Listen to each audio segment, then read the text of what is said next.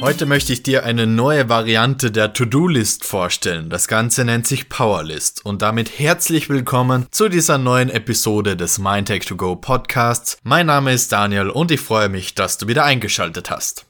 Die Powerlist ist wie gesagt eine Spezialform von einer To-Do-Liste und sie hat das Ziel, dich produktiver zu machen und schlussendlich auch erfolgreicher gemäß deiner Definition von Erfolg. Denn sie hilft dir dabei, die fünf wichtigsten Dinge jeden Tag zu erledigen. Das heißt, sie hilft dir konkret dabei, die Dinge zu erledigen, die dir einfach wie gesagt am wichtigsten sind und die ausschlaggebend sind, ob du gemäß deiner Definition erfolgreich bist bzw beziehungsweise deine Ziele erreichst.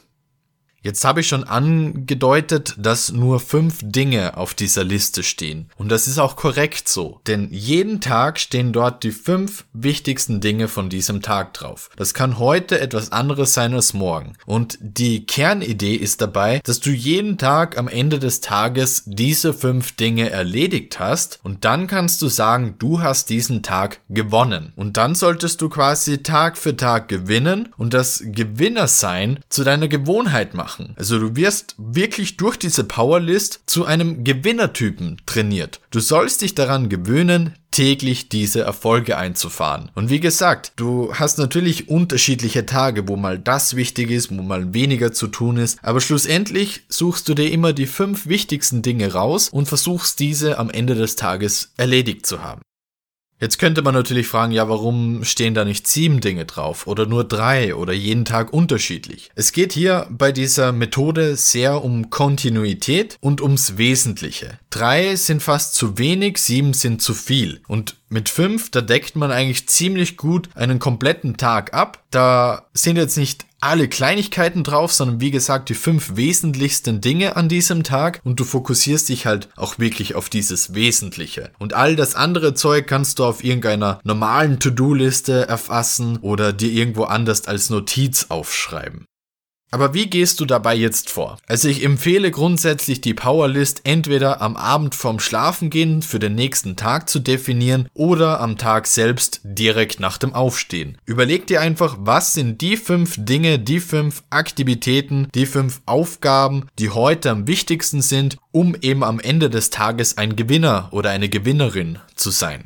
Und dann schreibst du dir diese Dinge eben auf. Ich persönlich mache das zum Beispiel auf meinem Whiteboard, da steht dann 1, 2, 3, 4, 5 und das ist meine Powerlist für den Tag. Wenn du das in ein Notizbuch schreiben willst, dann empfehle ich dir, dass du oben noch irgendwie eine, eine Überschrift reinschreibst, Win the Day oder Powerlist und mit dem jeweiligen Datum plus einer laufenden Nummer versehst, einfach damit du weißt, wie lange du das schon machst und idealerweise schreibst auch immer drauf, wie viele Tage in Folge du bereits gewonnen hast. Denn dann kannst du versuchen, deinen Rekord quasi immer wieder zu überbieten bzw. im Idealfall auszubauen. Und ich kann dir jetzt schon mal sagen, es wird Tage geben, da wirst du nicht gewinnen. Aber lass dich dadurch nicht klein kriegen. Denn die Realität sieht so aus, dass du in den meisten Fällen entweder einen sehr guten Grund dafür hast, warum du die Powerlist nicht gewonnen hast, zum Beispiel weil irgendetwas anderes, noch wichtigeres dazwischen gekommen ist oder weil du krank geworden bist, keine Ahnung. Und ganz wenige Tage wird es nur geben, weil es an Faulheit gescheitert hat, dass du wirklich gar nichts von der Liste geschafft hast. Denn die Powerlist wird dir auch helfen, an faulen Tagen mehr zu schaffen als ohne die Liste. Denn du hast einfach die Gewohnheit drinnen, dass du jeden Tag diese Liste definierst, diese Powerlist und zusätzlich eben die Dinge auch wirklich abarbeitest. Das heißt, wie gesagt, auch an faulen Tagen wirst du mehr schaffen als ohne die Powerlist. Und das ist, glaube ich, ein guter Deal.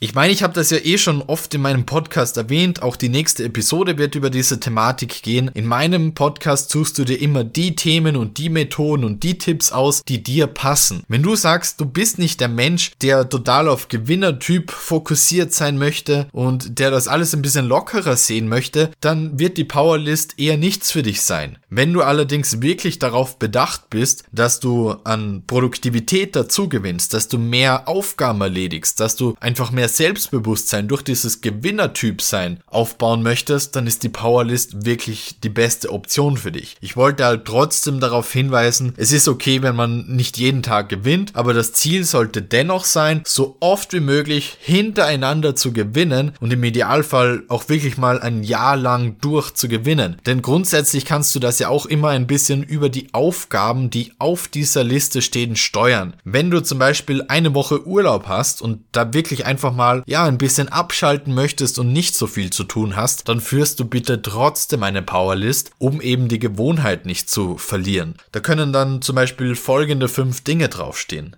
Ausschlafen, einen Obstteller machen, eine Runde wandern gehen, meine Eltern anrufen und eine Stunde lesen absolut nichts dabei, teilweise extrem spaßig, aber trotzdem steht es auf der Powerlist, um dich eben daran zu erinnern, dass du das jeden Tag machen solltest.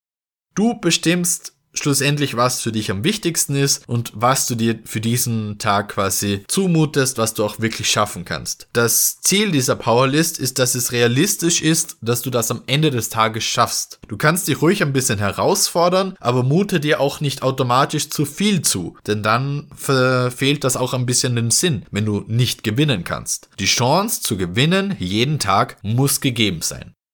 Bei mir zum Beispiel könnte dann bei einem normalen Tag draufstehen, eine Episode für den Podcast aufnehmen, eine Stunde lesen, einen halben Tag arbeiten, etwas für die Uni machen und noch irgendein fünftes Ding. Und dann, wenn ich das am Ende des Tages erledigt habe, habe ich gewonnen. Wenn nicht, dann habe ich verloren. Aber je nachdem, wie viel ich davon erledigt habe, habe ich trotzdem wahrscheinlich mehr geschafft als ohne die Liste. Aber am nächsten Tag versuche ich dann natürlich auch alle fünf Dinge zu gewinnen.